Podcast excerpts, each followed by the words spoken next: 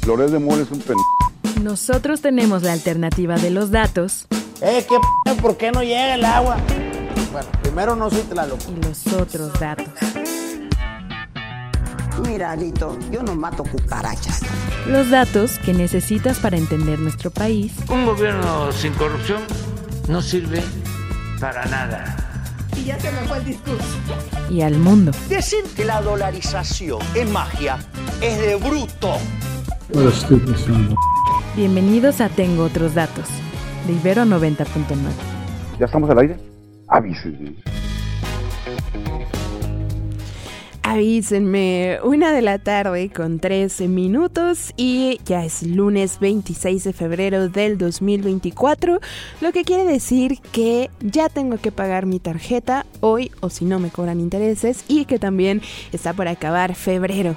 En caso de que esta sea la primera vez que sintonizan esta frecuencia modulada a esta hora, les cuento que yo soy Rox Aguilar y que les voy a estar acompañando en los siguientes 60 minutos para platicar como cada lunes de temas que tienen que ver con política nacional y lo que está pasando en nuestro país. A ver si ahora sí logramos el enlace para hablar con la Alianza Mexicana contra el Fracking sobre esta presentación de 90 mil firmas hacia, eh, más bien en el Senado, para impedir quizás, si no del todo, esta práctica de extracción de hidrocarburos, pero sí la, el uso de buenas cantidades de agua para esta actividad. Así es que en un ratito más lo tendremos también Marilu Russo sobre la falta de eh, recursos hacia... Eh, hacia eh, albergues para mujeres que sufren violencia de género.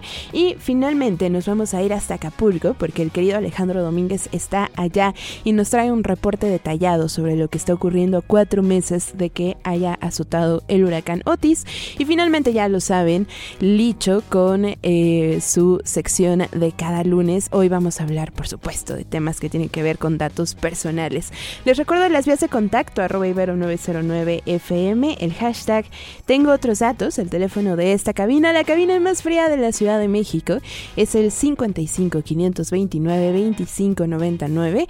A ese mismo número nos pueden mandar un WhatsApp con memes, stickers, sugerencias, quejas, denuncias, lo que ustedes quieran y acá estarán el buen Aldebarán y la querida Tania al pendiente de todos sus mensajes. Ustedes y yo a través de la arroba bajo en toditas las redes sociales y si ustedes como yo están tristes porque el Cruz Azul once again no le pudo ganar a la América en el Estadio Azteca, pues vayámonos juntos a tomarnos unas cervezas. En fin, vamos a ver, Tania, qué está pasando en el país. ¿Cómo estás?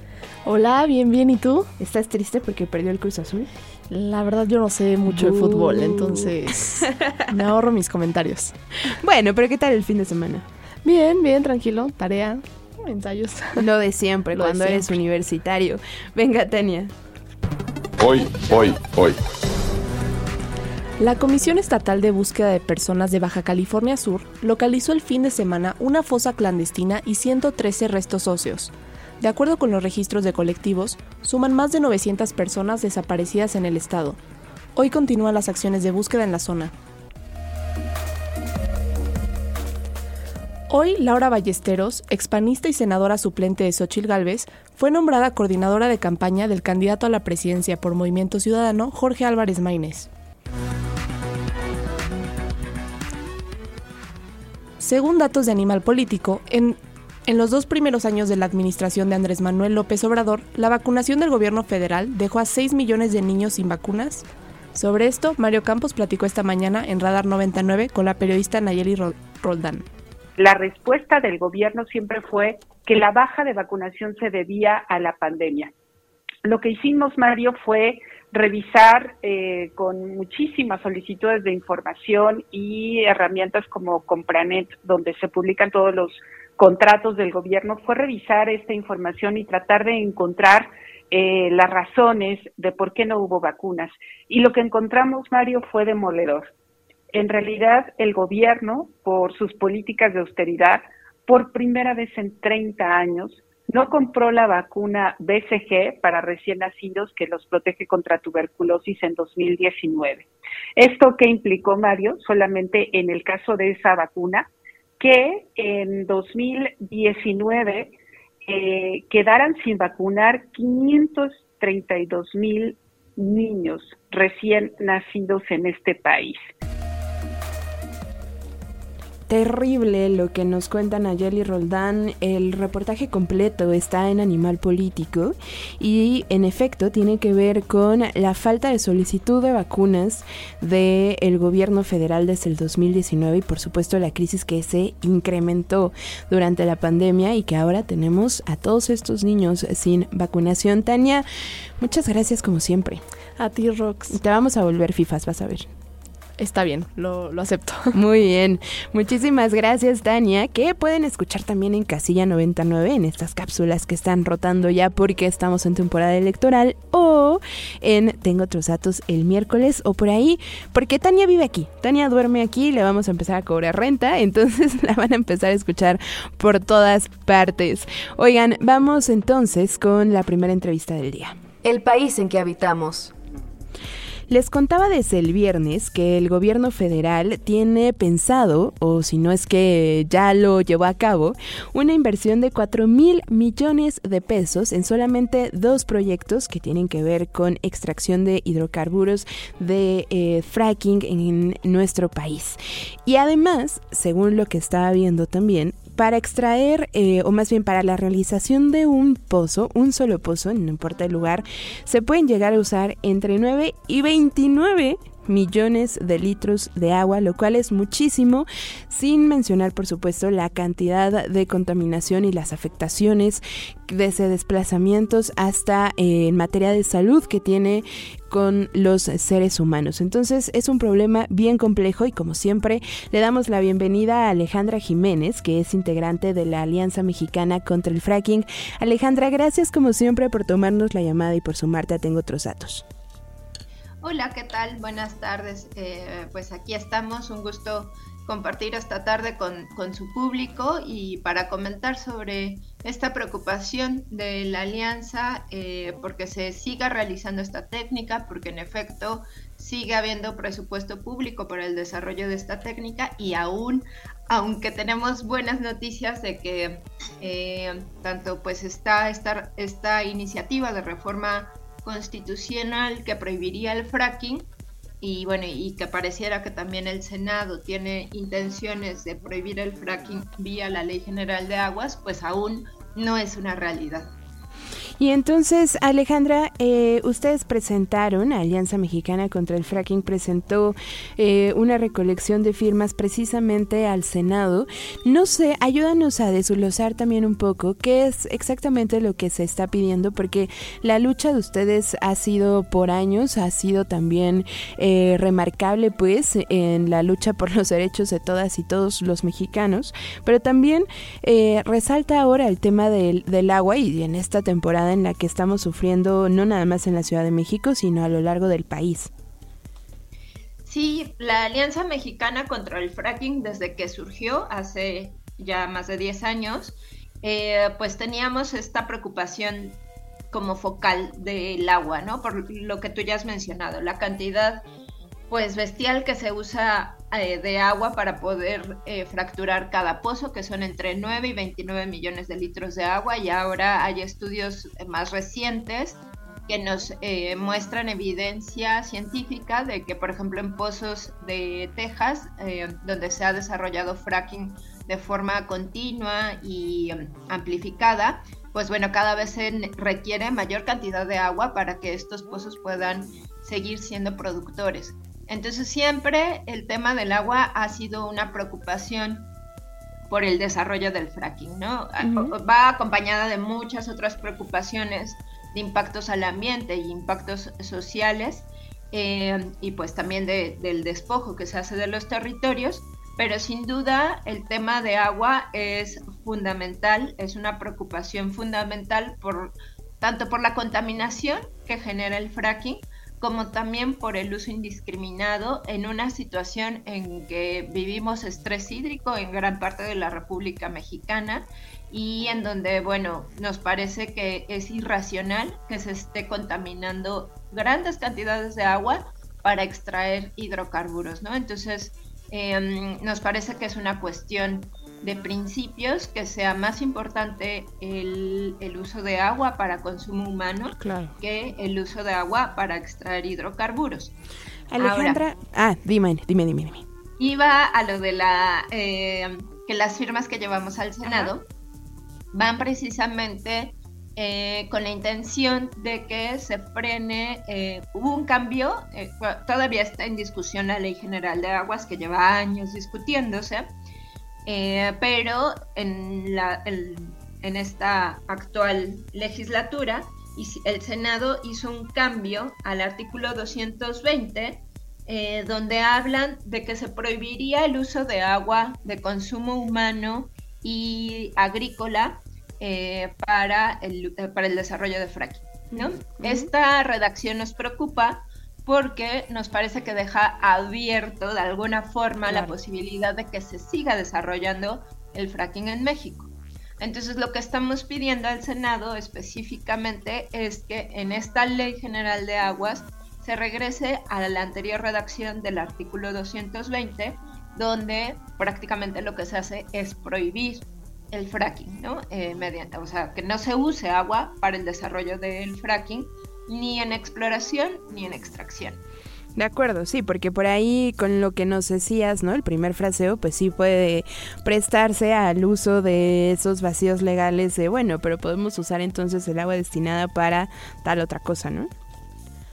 Sí, totalmente. O inventarse esto que, que durante muchos años ha estado como en el aire, de que se pueda usar, por ejemplo, agua de segundo uso, ¿no? O la misma agua de fracking que pueda ser supuestamente saneada y reutilizada, ¿no? Pero sabemos que esto es imposible. O incluso algo que habían también propuesto, que era eh, desalinizar el agua de mar para usarla en fracking, que tampoco les ha funcionado, no lo han logrado hacer. Y, y de todas formas, eh, implica el desarrollo de esta técnica, que aun cuando se usara en el supuesto, así como muy hipotético, que no creo que suceda jamás, que usara agua de mar, pues sí estaría afectando aún a capas este, subterráneas de agua, ¿no? ¿Por qué? Porque hay contacto con esas capas subterráneas de agua que lo que se ha encontrado, la evidencia nos muestra que sí se llegan a contaminar. Totalmente. Finalmente, Alejandra, ya lo decías ahorita, ¿no? Eh, volver a usar el agua que ya se usa de por sí para el fracking, pero ¿por qué no puede ser posible eso? O si no puede ser tratada el agua, nada más para que la audiencia pueda también tenerlo un poco más claro.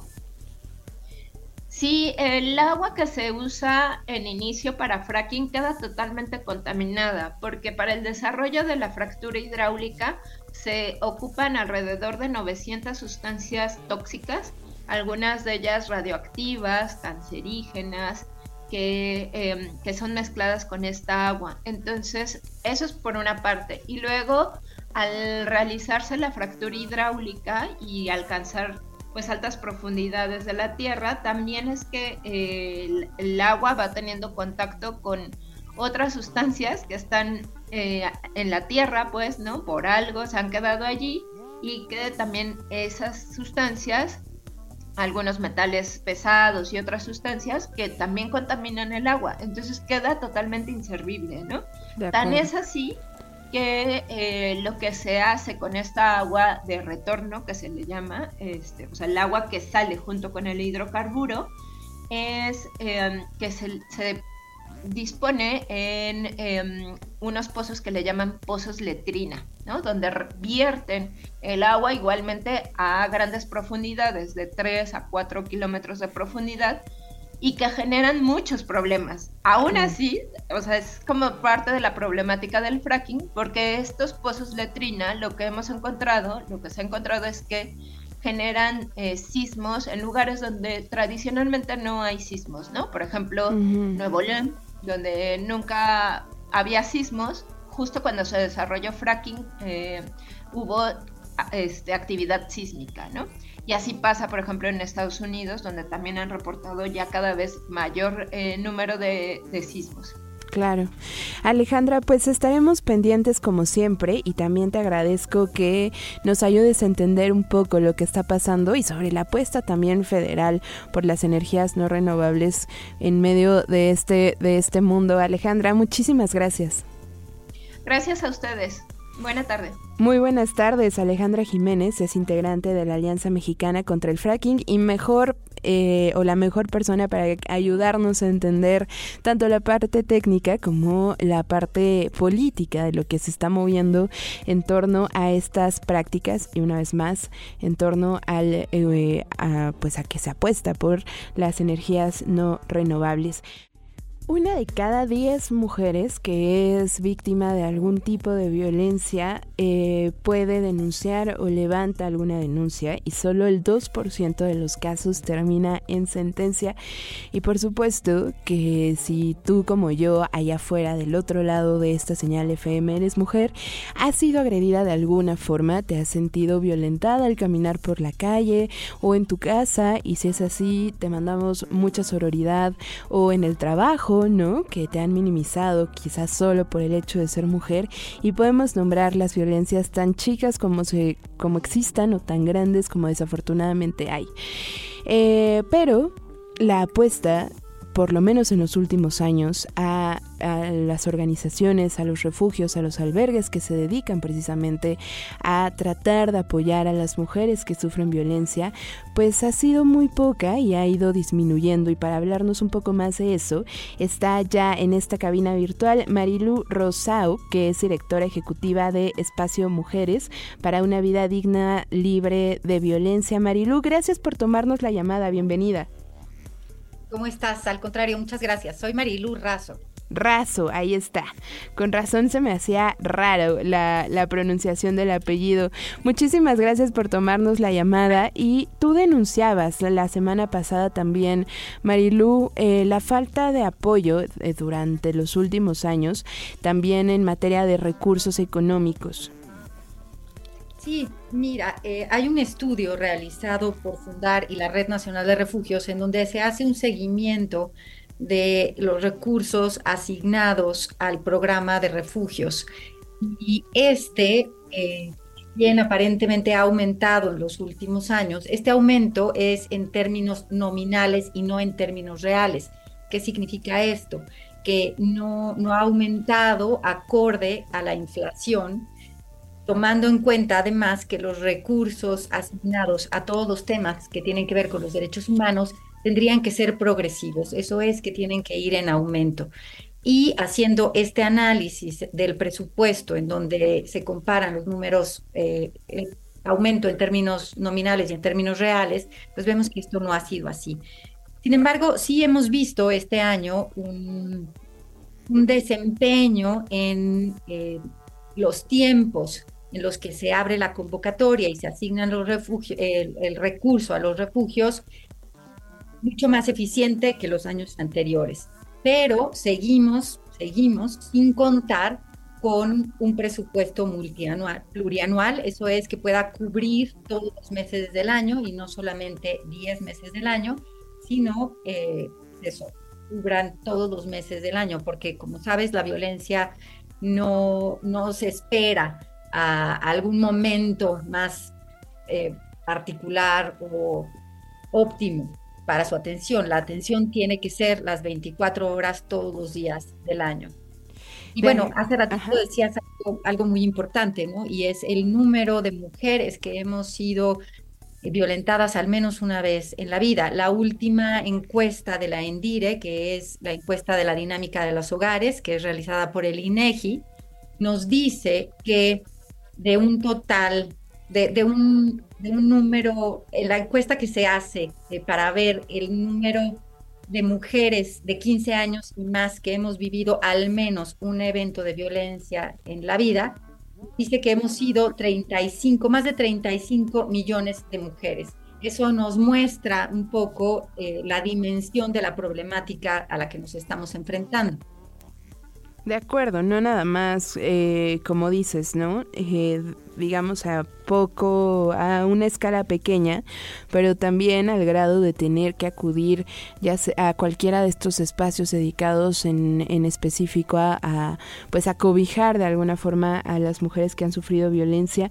Marilu, también me llama la atención lo que dice sobre eh, a ver, si hay recursos, pero a veces no alcanza para cubrir todos los meses y por lo menos en este espacio casi que cada mes vamos actualizándonos, ¿no? Con la Red Nacional de Refugios, a ver si hay algún retraso, por ejemplo, en la llegada de ingresos, eh, porque durante un buen rato ocurrió, ¿no? Y durante un buen rato lo estuvimos viendo. Cuéntanos y cuéntale a la audiencia qué eh, para qué se usan todos estos recursos, desde los sueldos hasta el mantenimiento, hasta la comida, quizás también las madres que, que llegan con hijos. Sí, mira, tu pregunta es muy importante y quiero primero retomar el tema de los feminicidios. En México y en el mundo, los refugios hasta el momento son el mecanismo más articulado y eficiente en la prevención del feminicidio. Quiere decir que en un país en el que tenemos por lo menos registrados 11 feminicidios todos los días, la existencia de los refugios y su operación a lo largo del año se vuelve vital en términos de vidas, de salvar vidas. Nosotras tenemos un modelo de atención multidisciplinario que tiene diferentes áreas de atención y todas son importantes. Por supuesto, contamos con un espacio digno en el que las mujeres y sus hijas e hijos pueden por primera vez en mucho tiempo dormir tranquilas sin estarse eh, cuidando en qué momento van a ser lastimadas o asesinadas. Por otro lado, tiene todo lo que una casa necesita para funcionar, gas, agua, luz, electricidad, comida, eh, etcétera. Y por supuesto, la atención multidisciplinaria. La atención multidisciplinaria es muy importante. ¿Y quiénes están ahí? Pues psicólogas, psicólogas infantiles, trabajadoras sociales, abogadas, nutriólogas, doctoras. Eh, tenemos también talleres laborales, no solamente de autoempleo, sino también una bolsa de trabajo a partir de las características de cada una de las mujeres. Es decir, hay todo un modelo de atención que se opera a través de personal especializado, no solamente en su disciplina, como podría ser eh, psicología, pedagogía, sino que tiene conocimientos de violencia, de perspectiva de género feminista y enfoque de derechos humanos. Esto es muy importante para poder facilitar espacios que permita a las mujeres identificar la situación vivida, identificar y nombrar las violencias, después resignificar lo vivido y dar, construir un proyecto libre de violencia para empezar una vida distinta una vez que egresan de los refugios, ¿no? Ahorita mencioné, por ejemplo, eh, la pedagoga o maestra.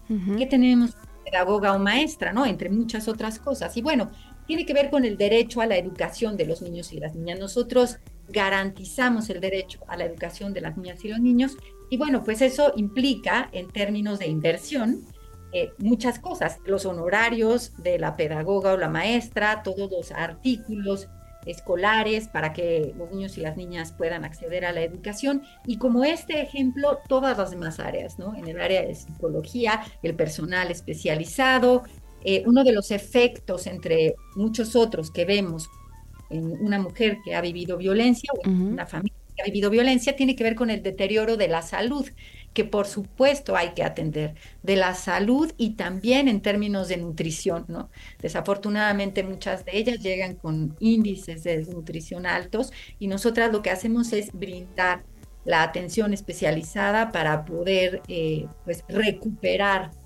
todo, todo eso que la violencia de manera sistemática fue lacerando y lastimando en las personas. Totalmente todo esto no, no, no, lo pensemos en términos de costos, sino de inversión para la vida.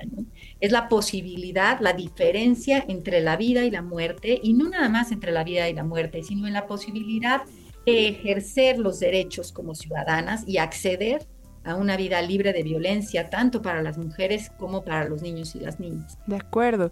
Y esencial, por ejemplo, ahorita que te estaba escuchando, Marilu, también pensaba en la violencia económica de la que tantas y tantas mujeres también son víctimas y que quizás también pueden descansar un poco cuando acuden a estos espacios que sin duda hacen una chamba impresionante y también destacar, ¿no? Eh, la diferencia de llegar a un lugar así y también eh, te leía o leía un poco lo que lo que denunciabas, pues la diferencia en, por ejemplo, llegar a levantar una denuncia al Ministerio Público, en donde pues más bien se señala a la víctima o se minimizan sus violencias, ¿no? Así es. Eh, por eso justamente eh, se requiere de personal especializado que pueda comprender las raíces de la violencia, es decir, las condiciones que hacen posible la violencia. En ese sentido, la violencia económica juega un papel fundamental, sin embargo, no es la única. Nosotras eh, tratamos de señalar siempre cómo las violencias operan de manera eh, intercruzada, ¿no? Eso quiere decir que hay violencia económica, pero también hay violencia psicológica y una de alguna manera alimenta a la otra y va generando eh, pues estas situaciones, estos círculos y ciclos de violencia en el que las mujeres se encuentran y es muy difícil salir de ellos, ¿no? De acuerdo importante pedir ayuda de, personal especializado, ¿no? Porque si no se, se, se, corre el riesgo de reculpabilizar a las mujeres y volverlas a mandar a ese lugar en el que su vida está en riesgo, cuando se encuentran con juicios como lo que estás haciendo ahorita, ¿no? Ir a, a, a pedir ayuda o a levantar una denuncia y que les digan, señora, regrésese a su casa. Claro, sí, terrible. Definitivamente también la falta de atención a las víctimas es los policías, los agentes del Ministerio Público, hasta, no sé, quizás los abogados que, que le asignan, pues no es, no es para nada eh, horizontal ni, ni, ni con un enfoque de derechos humanos. Marilu, muchísimas gracias por sumarte a Ibero 90.9, ya tengo otros datos y ojalá que podamos platicar contigo más seguido. Con muchísimo gusto y gracias por la invitación. Muchísimas gracias. Ahí está la denuncia, por supuesto.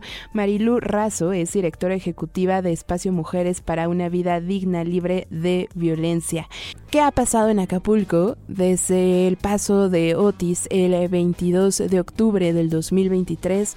¿Cómo va Acapulco? ¿Cómo se ve en sus calles? Bueno, resulta que Alejandro Domínguez, ustedes lo conocen bien, es... Eh, profesor de aquí de Ibero 90 de la Universidad Iberoamericana, fue colaborador de Ibero 90.9, sigue siendo colaborador en Ibero 90.9 y además es periodista en Milenio, anda por allá y nos trae un reporte completito de lo que está viendo de Acapulco, les digo, a cuatro meses del paso del huracán Otis.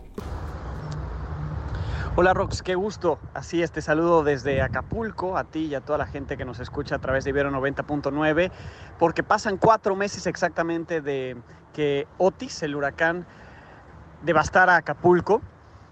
Y a cuatro meses se da el primer evento internacional que parecía imposible hace cuatro meses que pudiera concretarse, hay abierto mexicano de tenis de Acapulco. Esta tarde empiezan los partidos de tenis. La arena GNP está como nueva realmente. Se hicieron todas las mejoras, toda la limpieza. Se invirtieron, nos decían los organizadores, 250 millones de pesos solo en ese complejo de canchas, ¿no? Donde está la cancha principal y el resto de prácticas y donde está el área de prensa, donde se va a recibir a, a los asistentes, los participantes, etc. Alrededor Acapulco todavía tiene muchos pendientes. Eh, la gente, mucha gente recibió apoyos. Son apoyos que van desde 8 mil pesos por familia hasta 60 mil pesos.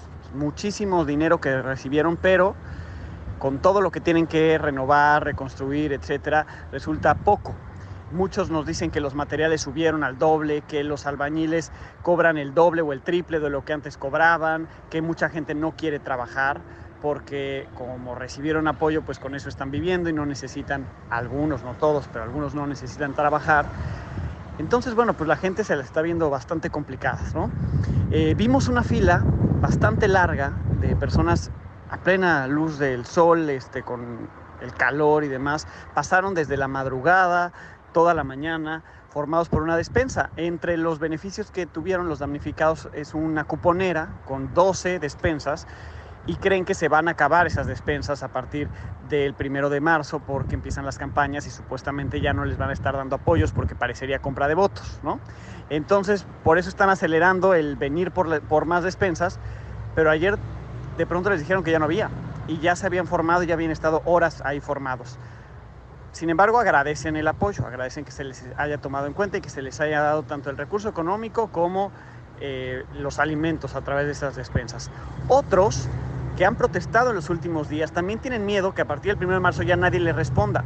Ellos dicen que son damnificados, que viven en Acapulco, traen sus escrituras, muestran fotografías de los daños en sus viviendas y o no los censaron, o los censaron y no les han dado el apoyo, o se fueron algunos días después de que pasó Otis y por lo tanto no estaban cuando pasó el censo.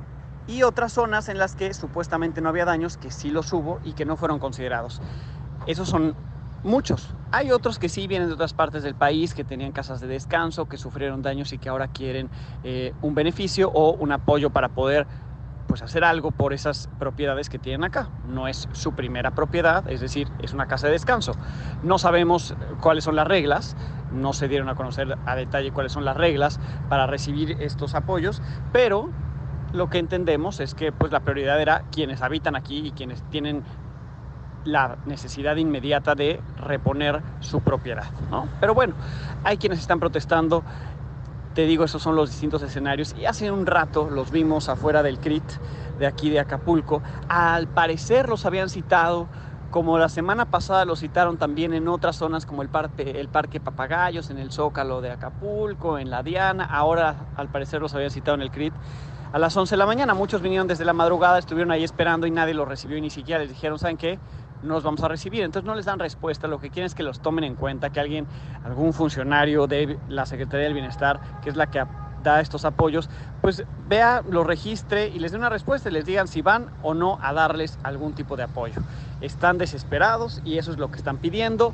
Eh, confían en que si el presidente dijo que no se van a agotar los recursos y que todo aquel que sufrió daños va a recibir un apoyo, pues están confiados de que sí, se cumpla esto, ¿no? Es parte de lo que hemos visto, todavía hay muchas, muchas, muchas construcciones dañadas, afectadas, esto no está como antes de Otis, por supuesto que faltará muchísimo tiempo todavía para que se reponga Acapulco, pero lo que sí, Rox, es que mejoran las cosas. Y el abierto mexicano de tenis, pues trae turismo, trae estos eh, tenistas internacionales, trae prensa internacional y Acapulco pues vuelve un poco a eh, lucirse ante el mundo. Así es que si pueden, pues dense una vuelta por Acapulco, hay zonas ya donde quedarse y demás. Y también pues que sigamos apoyando a la gente porque sí lo necesita, ¿no? Eh, todavía hay que mandar apoyos. Eh, eh, sí, lo económico, pero también materiales de construcción, lo que podamos donar, ¿no? yo pasaba y, platicaba con algunas personas, algunos habitantes de, por acá, y pensaba, pues a lo mejor si cada uno adoptamos una familia, ¿no? Y le damos este, estos, lo que necesitan, ¿no? El material de construcción, etcétera, podría, podría funcionar. Entonces, pues es parte de lo que estamos viendo acá en Acapulco Rocks. Ahí está el reporte de Alejandro Domínguez. Por supuesto, le mandamos un abrazo solidario también. Eh, sigan su cobertura completa, síganlo en redes sociales, eh, Alejandro Domínguez, y también seguramente va a haber muchísimo material durante su noti en Milenio a las 10 de la noche. Y ojalá que podamos platicar con él esta semana para que nos amplíe lo que ha visto. Pero ahí está el llamado también de las personas que no han podido recibir despensas o no todas, de las construcciones que siguen pues en derrumbe también de lo que ha recorrido. Se escuchaba el aire de Acapulco, se escuchaba también el ruido eh, de la calle, así es que también seguramente Alejandro Domínguez estará platicando con las personas que en este espacio también nos compartió entrevistas eh, durante octubre y noviembre, así es que ojalá que podamos tener la actualización de las personas de Acapulco y los alrededores, pero bueno, ahí está el reporte a cuatro meses el paso del huracán Otis. Eh, les decía, para el 9 de marzo teníamos un pase doble al musical Anastasia y resulta que se lo acabo de llevar ya una persona que también concursó para el viernes, pero que desafortunadamente no tuvo chance de llevárselo. Pero Mónica, ya te la llevaste, ya es tuya, así es que mándame tus eh, datos, tu nombre completo, celular y correo electrónico al DM y ya promoción se encargará de ponerse en contacto contigo. También me faltaron los saludos de Alejandro Cuandón, que dice... Hola Rux, colaboradores y equipo de Tengo Otros Datos, que tengan una buena semana y que sea de lo mejor, igual para ti querido Alex. Vámonos con, oigan, puro Alejandro en esta media hora, vámonos con una rola que salió también este 2024 y ya sé que se hayan despertado con cruda en algún momento de sus vidas y hayan dicho, nunca más, ya no voy a ser así, o como yo, que digan, ya no me voy a dormir tarde y terminan durmiéndose tardísimo y despierten y digan, ya no quiero ser así, pues así, Alec Grandío, y esto se llama, ya no quiero ser así. Regresamos a Tengo otros datos.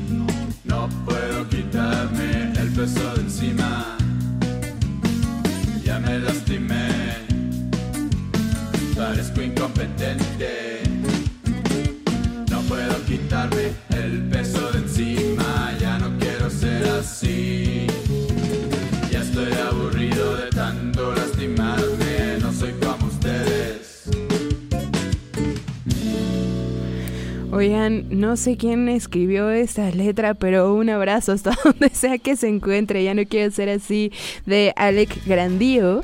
Eh, no sé, a mí me pasa de pronto que soy muy fría o muy directa y de pronto no tengo filtro y las personas se lo toman personal y digo como, ay, ya no voy a ser así porque se lo toman personal también. Ustedes no se lo toman personal, pero no pasa nada. Ojalá tengan oportunidad ahí de escuchar todo el proyecto de Alec Grandío. Llegamos a la primera nominación del Tantita Madre de la semana eh, que recupera lo que pasó con el presidente Andrés Manuel López Obrador y con el New York Times, eh, las declaraciones lamentables del presidente que dice que pues no se arrepiente de nada, venga. Personajes políticos que no tienen ni tantita madre. Pero le dio el teléfono no solamente a los miembros de su gobierno, que podríamos pensar que ellos tienen el respeto. los medios de comunicación, se lo dio el teléfono a todo el mundo. Sí, pero este es que cualquiera la puede atacar. Es que aquí este la vida pública es cada vez más pública. Entonces usted eh, no, ve ningún error. No, no, no. Volvería a presentar un teléfono privado de un claro, Cuando se trata de un asunto en donde está de por medio la dignidad del presidente de México. ¿Y qué hacemos con la ley de transparencia? no, por encima de esa ley está la autoridad moral, la autoridad política. Y yo represento un país, que represento a un pueblo que merece respeto, que no va a venir cualquiera, porque nosotros no somos delincuentes tenemos autoridad moral. Por encima de la ley y por encima de los derechos de cualquier persona está la dignidad del presidente Andrés Manuel López Obrador. Y ahí la primera nominación del Tantita Madre de la semana ¿Por qué lo pusimos antes que Licho? Porque tiene mucho que ver con lo que vamos a platicar ahora.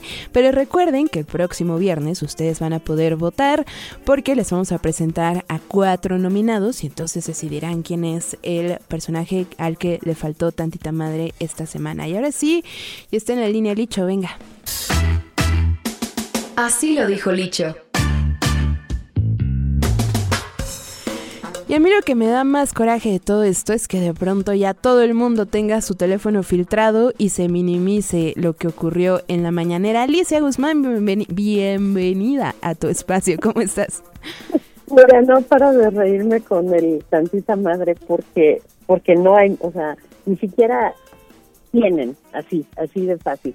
Mira, me preocupa tanto como te preocupa a ti y como a toda la gente entendida del tema lo que sucedió la semana pasada en la conferencia eh, mañanera y nos preocupa por lo siguiente, Rox. En la Constitución, a, ver, no, no, no hablemos de la ley de datos personales, no hablemos de la ley de acceso a la información, no, no, no. no. Vámonos a la, a la ley. La mera buena. A la mera buena.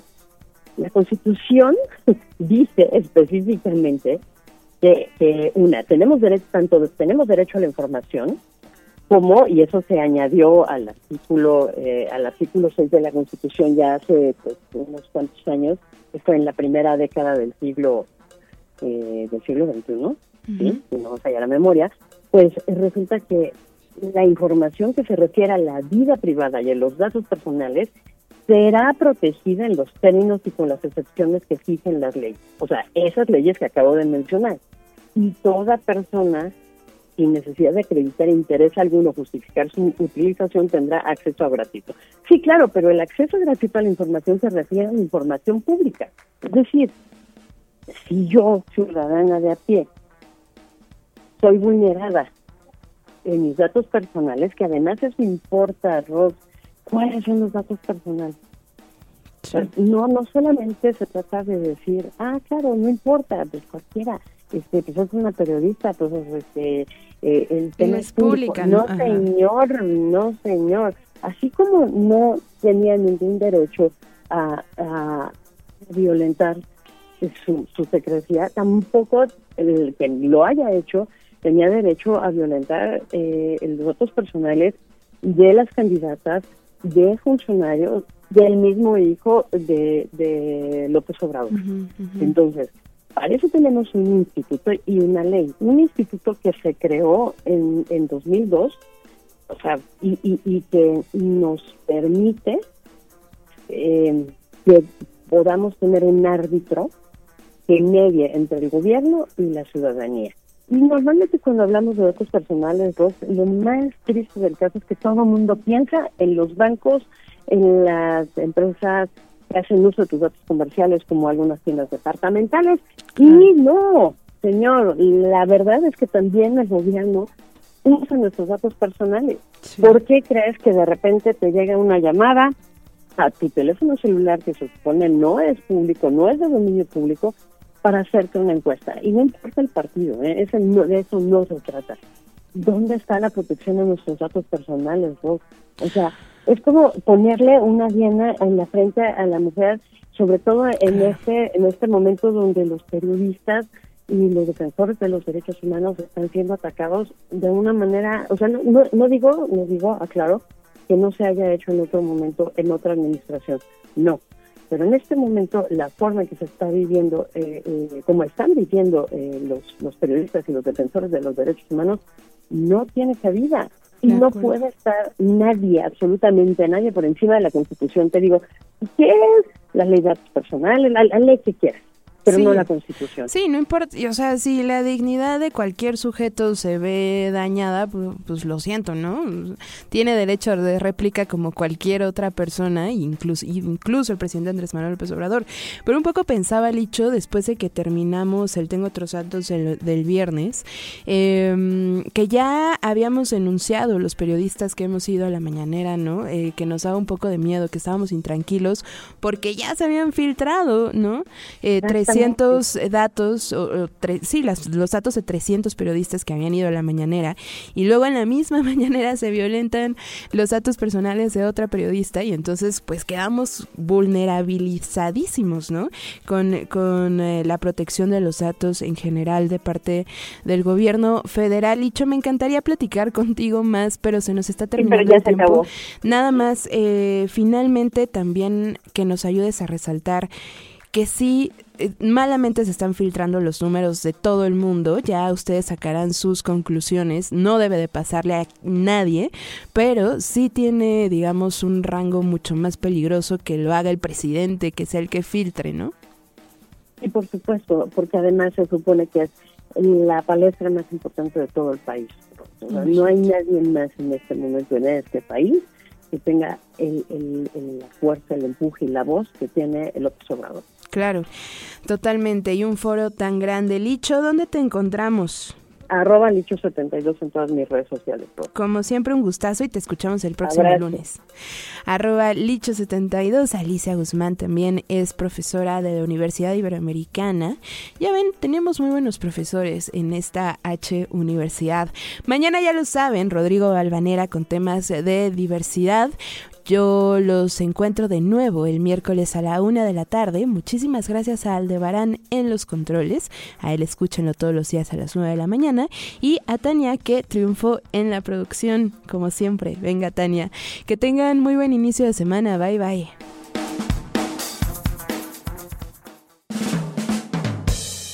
Loret de Mola es un pen... Nosotros tenemos la alternativa de los datos Eh, ¿qué p ¿Por qué no llega el agua? Bueno, primero no soy Tlaloc. y los otros datos. Mira, Alito, yo no mato cucarachas. Los datos que necesitas para entender nuestro país Un gobierno sin corrupción no sirve para nada. Y ya se me fue el discurso. y al mundo. Decir que la dolarización es magia es de bruto. ¿Escuchaste? Tengo otros datos. Libero 90.9. Está horrible.